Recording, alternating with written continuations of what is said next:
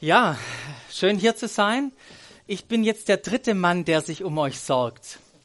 Genau, und weil ich mich um euch sorge, ihr dürft gern die Fenster aufmachen, wenn ihr ein bisschen frische Luft äh, braucht. Ansonsten hoffe ich auch, dass es sich für euch lohnt und nicht nur für eure Kinder, die im Kindergottesdienst sind. Heute Morgen. Stell dir mal vor, du wartest an einer U-Bahn-Haltestelle. Plötzlich kommt ein junger Mann auf dich zu, der zu dir sagt, der Name der Kragenente ist Historionicus historionicus. Wie bitte? Also den Satz, den hast du wahrscheinlich verstanden, aber was der, was der junge Mann von dir will, hast du keine Ahnung. Was will er dir sagen und was bedeutet es? Ist mir tatsächlich mal passiert. Also nicht mit diesem Ding, aber tatsächlich am Schlossplatz U-Bahn-Haltestelle. Der einzige Weg für dich, diesen, diesem Satz Sinn zu geben, ist ihn mit einem größeren Zusammenhang zu verbinden. Mit einer größeren Geschichte. Ich meine, der Mann ist, der junge Mann ist psychisch krank. Das würde zumindest die Sinnlosigkeit erklären, diese Aussage.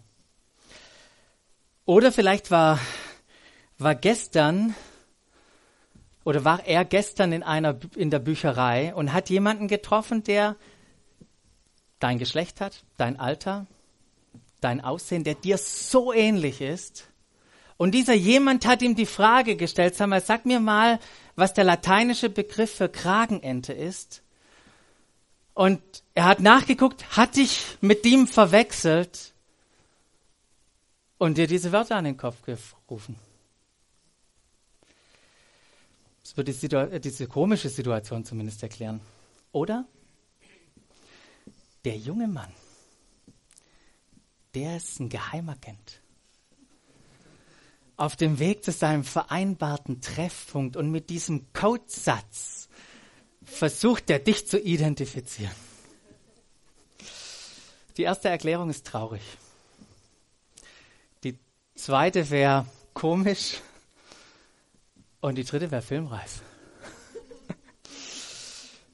Doch der entscheidende Punkt ist, ohne eine größere Geschichte kannst du dir nicht erklären, was passiert ist und weißt deshalb nicht, wie du darauf antworten und reagieren sollst.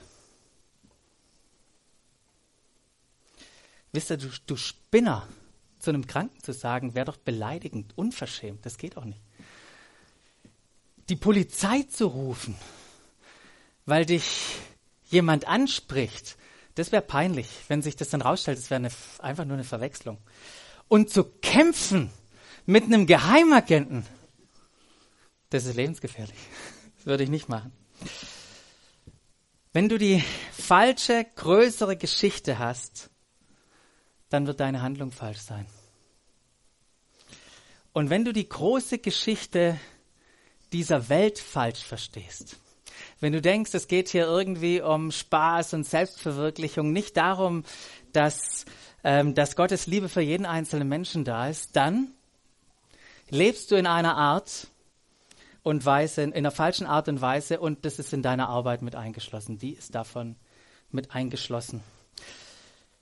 Damit eine große Geschichte wirklich eine große Geschichte ist, braucht es verschiedene Sachen. Es braucht zum einen einen Plan, dann ein Problem, der das, was eigentlich im Leben geplant war, aus dem Gleichgewicht bringt. Und dann braucht es eine Lösung, die all dieses Problem wieder ins Gleichgewicht bringt. Und dieses Muster, das kennt ihr seit eurer Kindheit. Findet man an so vielen Stellen. Das Rotkäppchen, ja, Rotkäppchen, das bringt Essen zu ihrer Oma und sie essen zusammen. Leute, das ist doch keine Geschichte, oder? Zumindest keine große, ist irgendwie eine Information. Rotkäppchen geht zur Oma und beide werden vom Wolf gefressen. Das sind dramatische Informationen. Ohne Problem. aber immer noch keine große Geschichte. Erst wenn der Jäger kommt und den Bauch aufschneidet, die Oma rausholt. Was haben wir als Kinder eigentlich geglaubt? Die Oma und das, das Rotkäppchen rausholt und die Steine reinpackt und wieder zunäht. Ich muss nachlesen auf Wikipedia. Ich habe mich gar nicht mehr daran erinnern können, was das alles war. Aber da ist es, heißt es in, dieser, in diesem Märchen. Dann wird es zu einer großartigen Geschichte. Das Leben muss gerettet werden, es braucht eine Lösung, alles muss zurück ins Gleichgewicht kommen. Das macht eine große Geschichte zur großen Geschichte. Wisst ihr, jeder von uns, alle, die hier sitzen, wir glauben doch alle an irgendwie eine große Geschichte.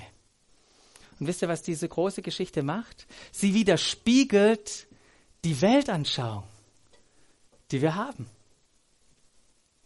Wie sollte das Leben eigentlich sein?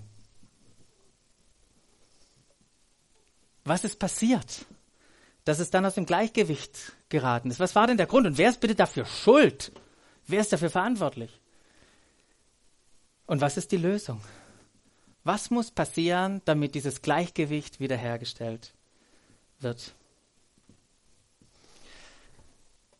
Wahrscheinlich würden wir alle zum Schluss kommen, wenn wir unsere Welt angucken, dass da irgendwas aus dem Gleichgewicht geraten ist. Irgendwas muss nicht stimmen, sonst wäre nicht so viel Ungerechtigkeit und Leid und Armut und so weiter vorhanden. Sobald du anfängst, diese Fragen irgendwie für dich zu beantworten, Antworten zu finden, weißt du, was passiert? Du wirst Teil einer Geschichte, in der du selber lebst. Plötzlich bist du Teil dieser Geschichte. Und wisst ihr, so diese Geschichten können, können ganz vielfältig sein. Das sind nicht, nicht so große Geschichten. Das könnte die Suche nach der wahren Liebe sein. Oder die Umwelt zu bewahren. Oder der Welt zu zeigen, dass du trotz deiner nachteiligen Familienverhältnisse Erfolg im Leben haben kannst. Oder deine kulturelle Identität, dein politisches Denken gegen die Vorurteile von anderen zu verteidigen. Das könnte deine große Geschichte sein. Und alle, die diese Geschichten gemeinsam haben, die würden sagen, wenn alle das tun würden, was ich tue, wie ich versuche, dieses Problem zu lösen, die Welt wäre ein besserer Ort. Richtig? Stimmt das? Große Geschichten sind nicht nur irgendwie individuell oder privat. Ganze Gruppen und Kulturen werden von Weltanschauungen, von Weltbildern geprägt. So große Theorien von Plato und Marx und Sartre und Freud und wie die alle heißen oder andere irgendwie Religionen. Die, diese großen Theorien, diese Geschichten haben einen enormen Einfluss auf dein Leben, auf das, wie du dieses Leben siehst Egal, ob du damit übereinstimmst oder, ähm, übereinstimmst oder nicht, können sie trotzdem einen Einfluss haben. Einer der Hauptorte, an dem wir unsere große Geschichte, an die wir glauben, ausleben, ist in der Arbeit. Deine Arbeit findet in einem größeren Zusammenhang statt. Und du bist der Hauptdarsteller. Und dieser, dieser größere Zusammenhang, der beeinflusst deine Interaktionen mit Menschen, der beeinflusst dich in deinen Handlungen, in deinen Entscheidungen. Meine Frage an dich heute Morgen ist, in welcher großen Geschichte lebst du? Was ist deine große Geschichte, in der du lebst?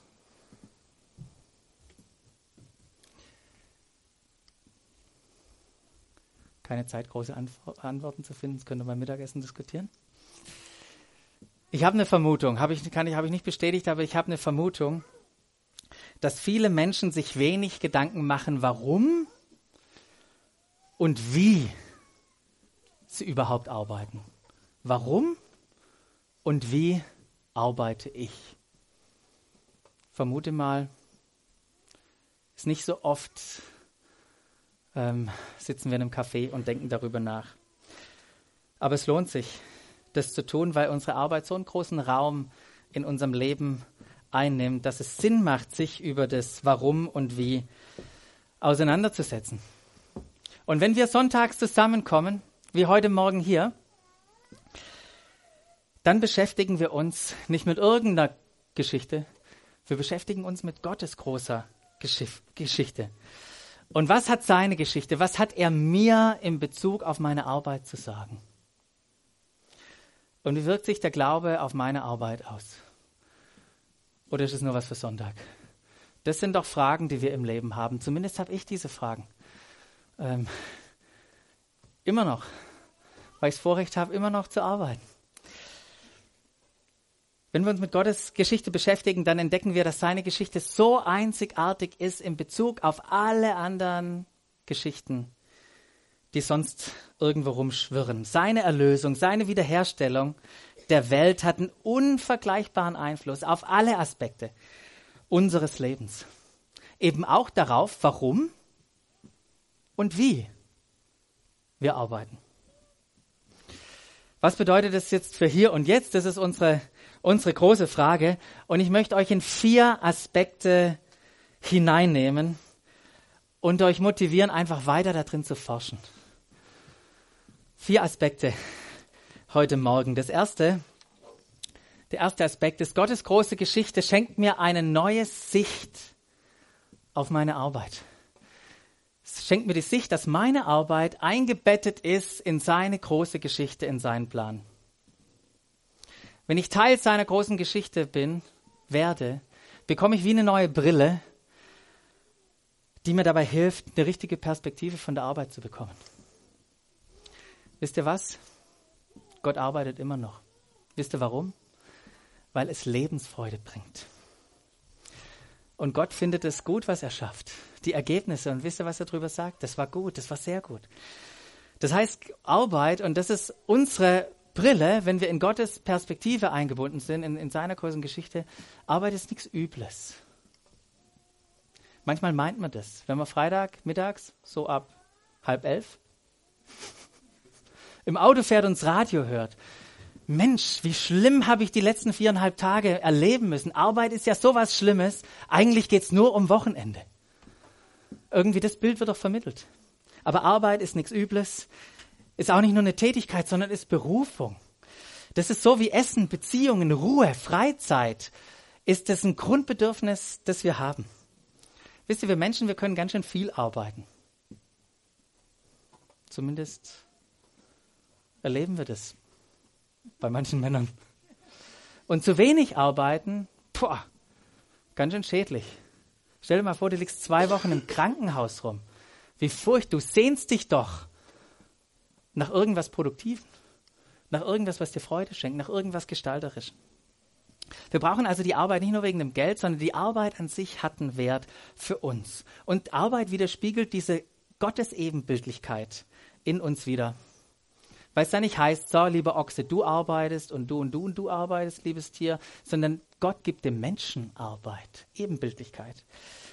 Und wir sind beauftragt, stellvertretend für ihn zu arbeiten, ihn zu repräsentieren, zu ordnen, zu gestalten und zu versorgen.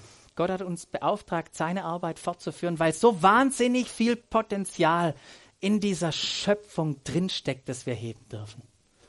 Gott hat es ja nicht alles irgendwie fertig gemacht. So, hier sind eure Häuser mit Fußbodenheizung und Solarpanels. Nee, wir dürfen entdecken und heben, was in dieser Schöpfung drin steckt.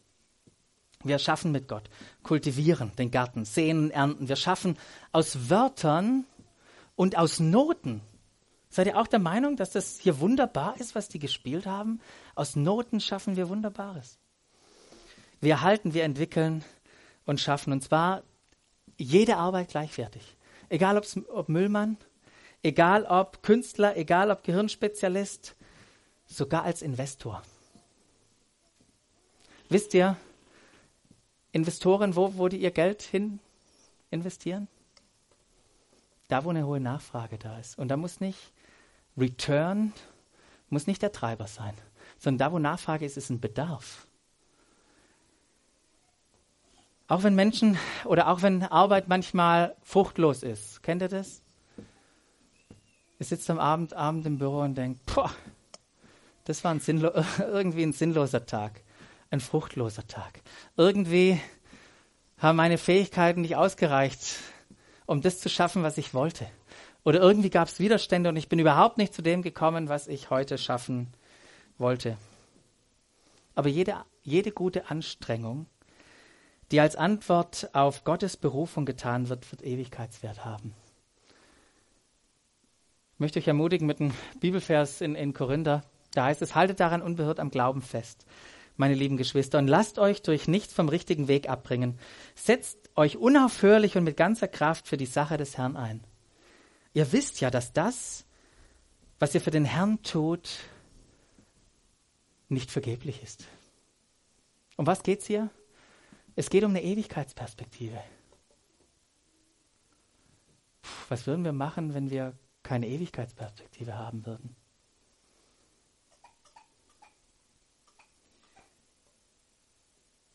Wisst ihr, alles, was wir erreichen, jeden Beitrag, den wir leisten, irgendwann ist er doch vergeblich.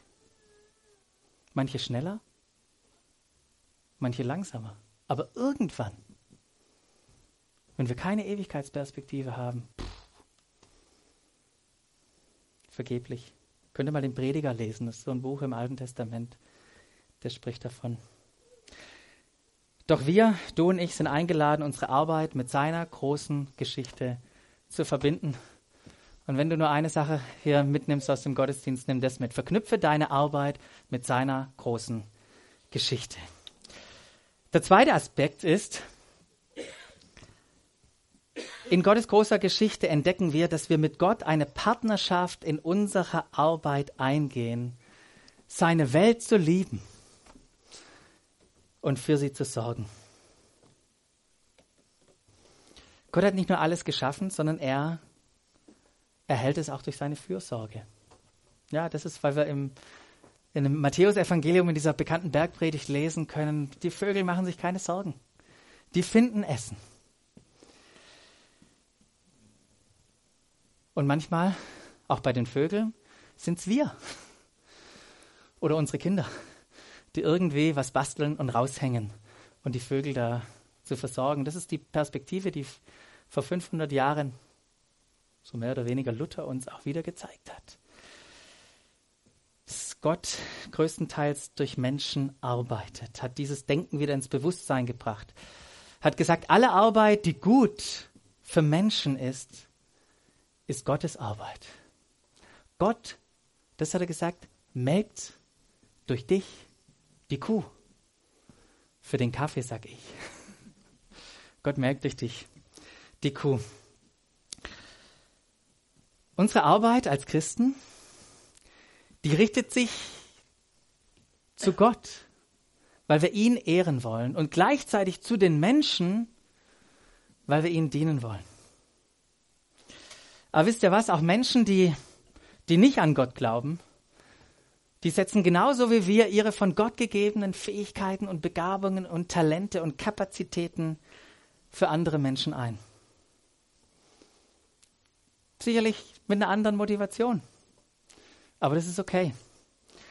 Und wisst ihr was? Ich freue mich über diese Menschen. Und ich bin mir sicher, dass Gott sich auch freut.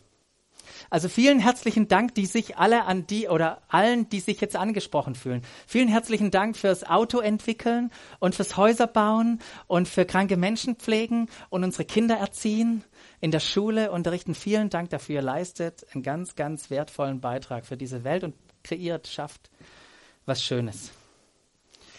Wisst ihr, alle Arbeiten sind Gott wichtig. Gott macht da keinen Unterschied zwischen geistlichen und nicht geistlichen Arbeiten, zwischen Aufgaben hier in der Gemeinde Musik zu machen oder hier eine Predigt oder das, was wir dann montags tun.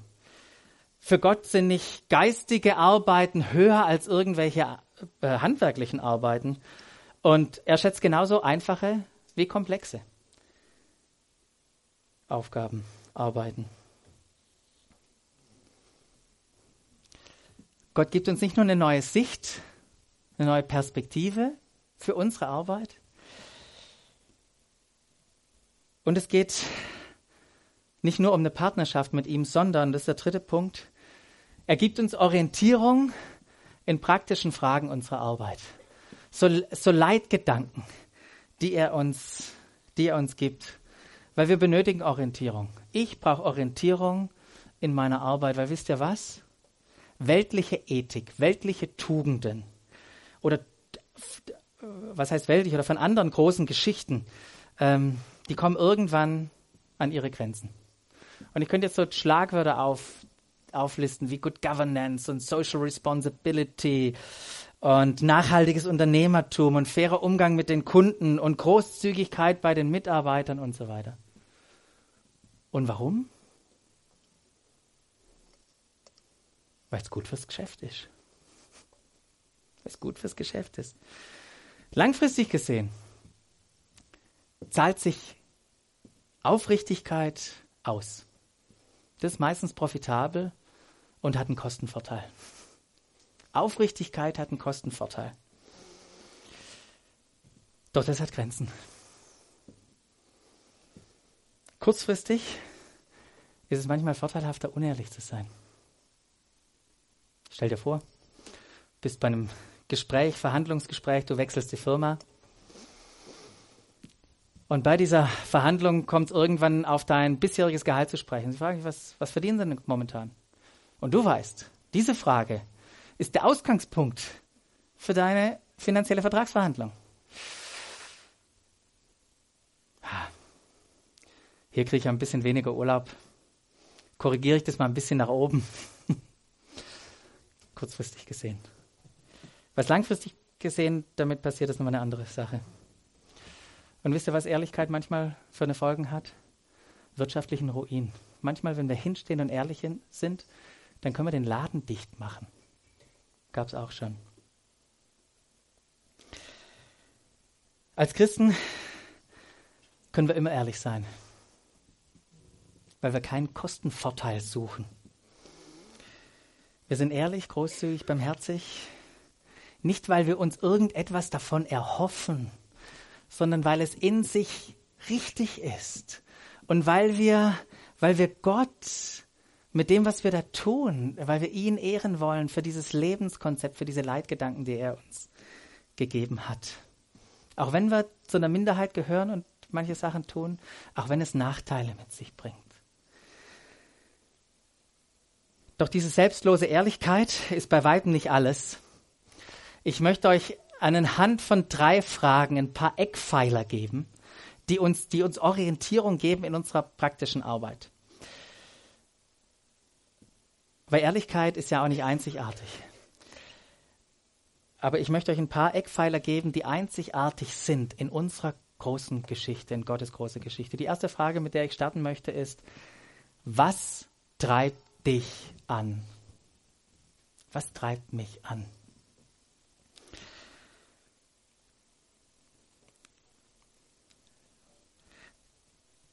Aristoteles hat von wunderbaren Tugenden gesprochen, von Gerechtigkeit, von Mut, von Mäßigung und Besonnenheit.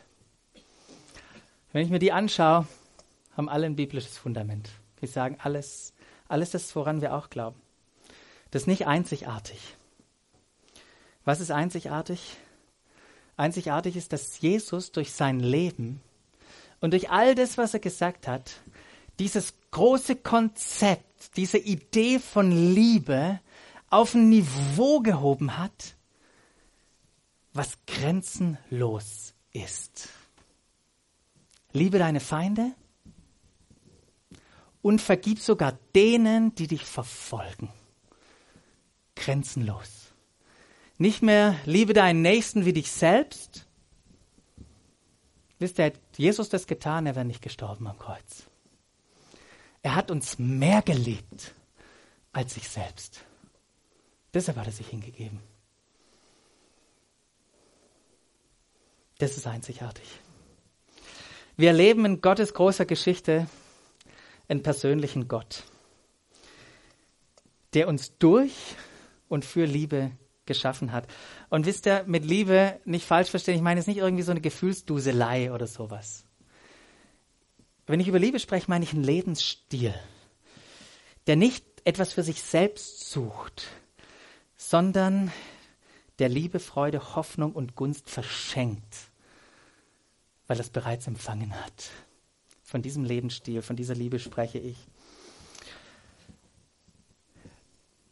weiß nicht, ob ihr oder habt ihr bestimmt schon Umfragen, von Umfragen gehört, wo, wo sie ältere Leute gefragt haben am Ende ihres Lebens, was würdest du denn anders machen, könntest du nochmal anfangen? Und wisst ihr, was die meisten sagen? Hätte ich nur mehr Zeit mit der Familie verbracht, mit meinen Freunden in Beziehungen und so weiter. Und ich denke, das macht zu einem ganz, ganz großen Teil Sinn. Hier mal eine andere Perspektive. Würdest du dir am Ende deines Lebens wünschen, dass du mehr Zeit, Energie, Hingabe und Fähigkeiten in dein Arbeitsfeld gesteckt hättest, um Menschen dadurch mehr zu dienen und mehr zu lieben?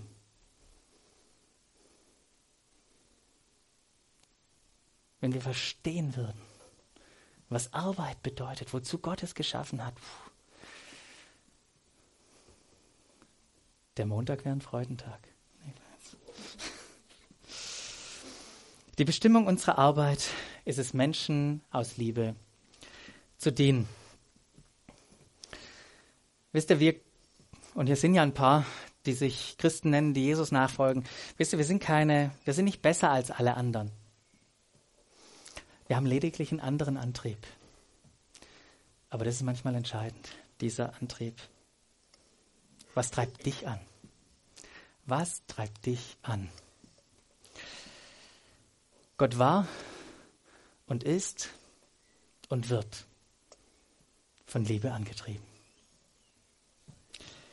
Verknüpfe deine Arbeit mit seiner großen Geschichte. Zweite Frage an dich. Was sehe ich in den Menschen in meinem Arbeitsumfeld? Was sehe ich da? Wisst ihr, in den Kontakten da sehen wir Leute, die uns helfen können. Kunden. Wisst ihr, was wir da sehen könnten? Geld, Profit. Was sehen wir in Mitarbeitern? Das sind die Ausführenden der Arbeit.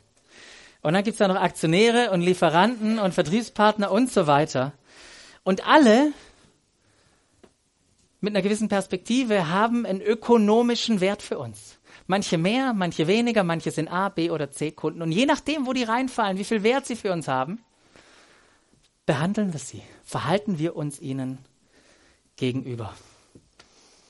Doch gemäß seiner großen Geschichte sind alle gleich wertvoll. Wisst ihr warum? Weil alle gleichermaßen in seinem Ebenbild geschaffen sind.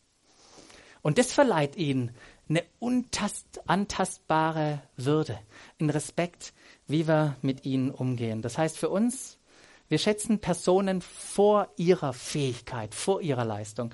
Wie gehen wir mit ihnen um? Wir gehen offen und transparent mit ihnen um. Soweit es natürlich sinnvoll ist. Und wir benutzen Menschen nicht. Das ist der Orientierungspunkt an dieser Stelle. Wenn du Menschen so siehst, wie Gott es tut, weißt du, was du dann tust? Du verbindest dich automatisch mit seiner großen Geschichte. Dritte Frage, Eckpfeiler für Orientierung. Für wen arbeitest du? Für wen arbeitest du? Wer ist dein Publikum? Und dafür gibt es viele Möglichkeiten. Paulus, ganz wichtiger Mann in Gottes Geschichte, der ganz, ganz viele Briefe im Neuen Testament geschrieben hat, der kommuniziert in einem seiner Briefe an die Epheser ein radikales Prinzip für alle, die Jesus nachfolgen. Ein radikales Prinzip für alle, die Jesus nachfolgen. So, falls du Jesus nicht nachfolgst, jetzt kannst du dich zurücklehnen und dich entspannen und hören, was dieses radikale Prinzip für alle anderen ist. Da heißt es in Epheser, Kapitel 6, ab Vers 5, heißt es, ihr Sklaven, gehorcht euren irdischen Herren. So, jetzt fange ich hier an mit Sklaven und Herren und es wirft jetzt, wirft gleich mal ein paar Fragen auf. Was? Du glaubst es noch? Und so weiter. Wir werden nicht alle Fragen beantworten können. Ich will nur vielleicht so viel sagen. Sklaverei war zu dieser Zeit nicht an irgendeine bestimmte Rasse adressiert. Nicht bestimmte Menschen waren Sklaven. Und es war in der Regel nicht lebenslang. Stellt euch mal vor, so ein Schuldknecht, der abarbeiten musste, oder ein Dienstmädchen oder ein, ein Diener, der mit zum Haushalt gehört habt, wenn ihr an dieses Bild denkt. Oder für unsere Zwecke, lasst uns doch mal für Sklave, Sklave Arbeitnehmer einsetzen. Und für irdischer Herr Arbeitgeber. Und da heißt es, ihr Sklaven dient ihnen mit ehrerbietigem Respekt. Mit Respekt. Stell dir mal vor, ein König, eine Königin kommt zu dir nach Hause zu Besuch. Was machst du?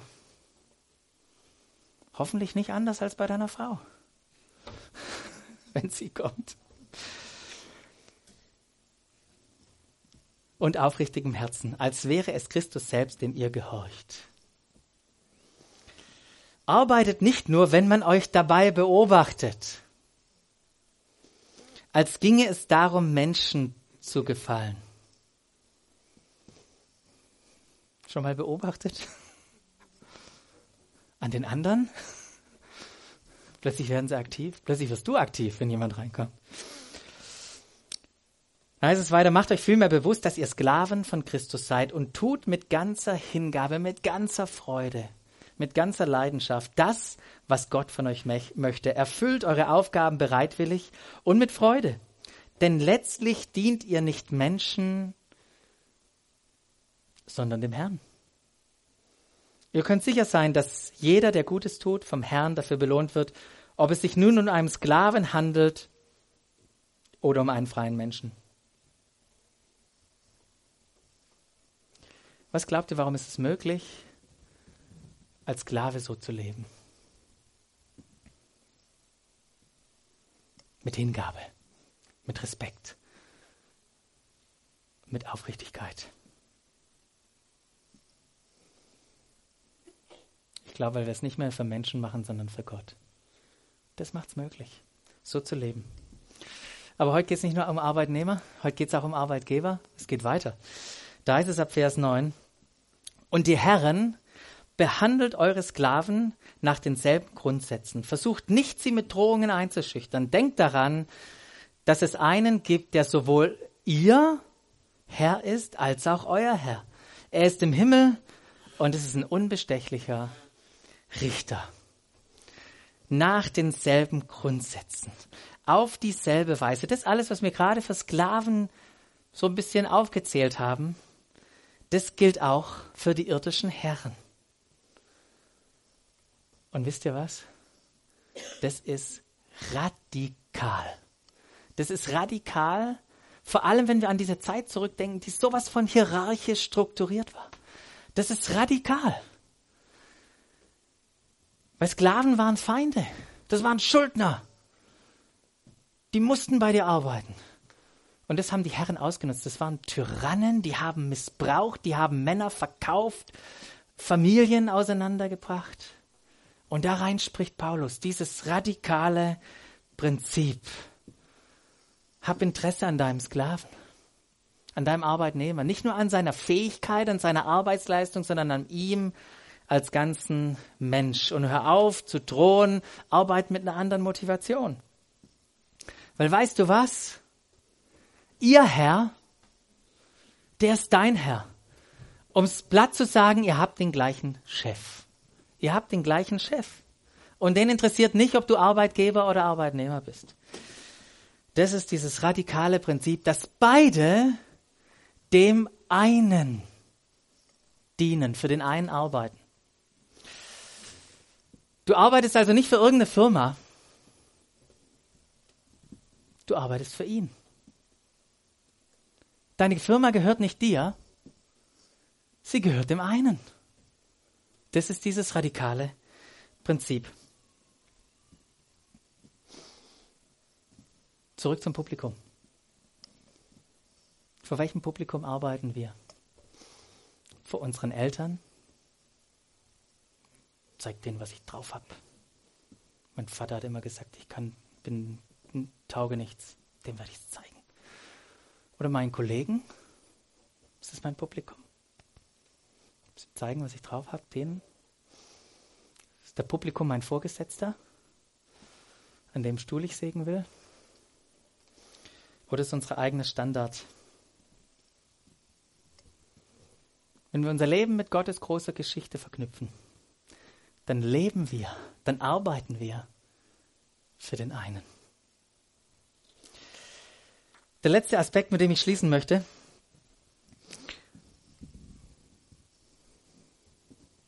krasser, krasser Aspekt, wo wir uns wiederfinden in seiner Perspektive. Gott schenkt uns die Freiheit von allem, was unter der Arbeit arbeitet. Ich dachte, das ist witzig. Oh, was unter der Arbeit arbeitet. Wisst ihr, was unter der Arbeit, unter deiner Arbeit arbeiten Dinge? Was kann das alles sein? Die Suche der Menschen nach Sinn durch Erfolg, nach Bestätigung für unseren Selbstwert, nach Errettung, nach gutem Gewissen. Wir haben einen Impact, wir machen was Gutes, was Nachhaltiges. Oder das Streben nach Macht und Geld. Und verstehe mich nicht falsch. Ich sage nicht, dass Macht und Geld schlecht sind. Das sind wunderbare Diener. Was kann man damit alles machen? Wunderbare Sachen. Aber sie sind übler Herr, wenn diese Dinge der Herr in deinem Leben ist, wenn sie Götzen sind in deinem Leben. Lukas war wie Paulus einer, der die Geschichte von Jesus aufgeschrieben hat. In einem seiner Evangelien im Neuen Testament, da lesen wir nach von Menschen, die Jesus nachgefolgt sind. Und die allerersten von diesen zwölf Jüngern, die ihm nachgefolgt sind, waren Fischer. Und diese Männer haben ihre Netze verlassen, sind aber später wieder zurückgekehrt. Sie haben nicht ihren Beruf aufgegeben. Was sich verändert hat, war ihre Perspektive ihre Sichtweise, ihre Beziehung zu ihrer Arbeit. Er gab ihnen, Jesus gab ihnen ein größeres Bild. Wisst ihr was? Jesus war das Bild selbst. In Lukas 15 heißt es, du brauchst dich nicht zu fürchten, von jetzt an wirst du Menschenfischer sein. Das, was du tust, gibt dir eine größere Geschichte. Und in seiner großen Geschichte fanden sie Sinn, Wert, Bestätigung und Liebe. Sie waren frei von allem, was unter ihrer Arbeit gearbeitet hat und nicht mehr unter der Kontrolle von Arbeit. Weil, wisst ihr was, muss man, ihr müsst euch das mal, lest euch das mal durch. Die haben ihre Arbeit verlassen. Die sind Jesus nachgefolgt. Nicht nach einer armseligen, nach einem erbärmlichen Fischfang. Es war der größte Fischfang ihres Lebens. Die Boote sind fast untergegangen, heißt es da. Und sie sind gefolgt. Und sie wussten, wenn sie weggehen, wird ein anderer kommen, weil die Fische sind immer noch, es gibt immer noch genug Fische. Platz aufgegeben. Sie konnten unbezahlbaren, nee, halt, unbezahlbaren Urlaub nehmen. Und irgendwann wieder anfangen zu arbeiten, wenn die Zeit dafür da war. Was für eine Freiheit, nicht nach Geld und Macht streben zu müssen keine Angst mehr vor Mitarbeitern haben zu müssen, die irgendwie an unserem Stuhl sägen müssen, krampfhaft festzuhalten an unserer Position. Was für eine Freiheit, sich nicht mehr beweisen zu müssen. Keine Selbstzweifel mehr, wenn ein Kollege befördert wird und du nicht. Was für eine Freiheit zu wissen, zu wem man gehört und für wen man arbeitet. Dann sollte man mal seinen Arbeitsplatz verlieren oder dein größter Kunde weggehen kannst du das als neue Chance sehen. Die Freiheit von dem, was unter, was du, ähm, du, du kommst in die Freiheit von dem hinein, was unter deiner Arbeit arbeitet, wenn du dich mit Gottes größerer Geschichte verknüpfst.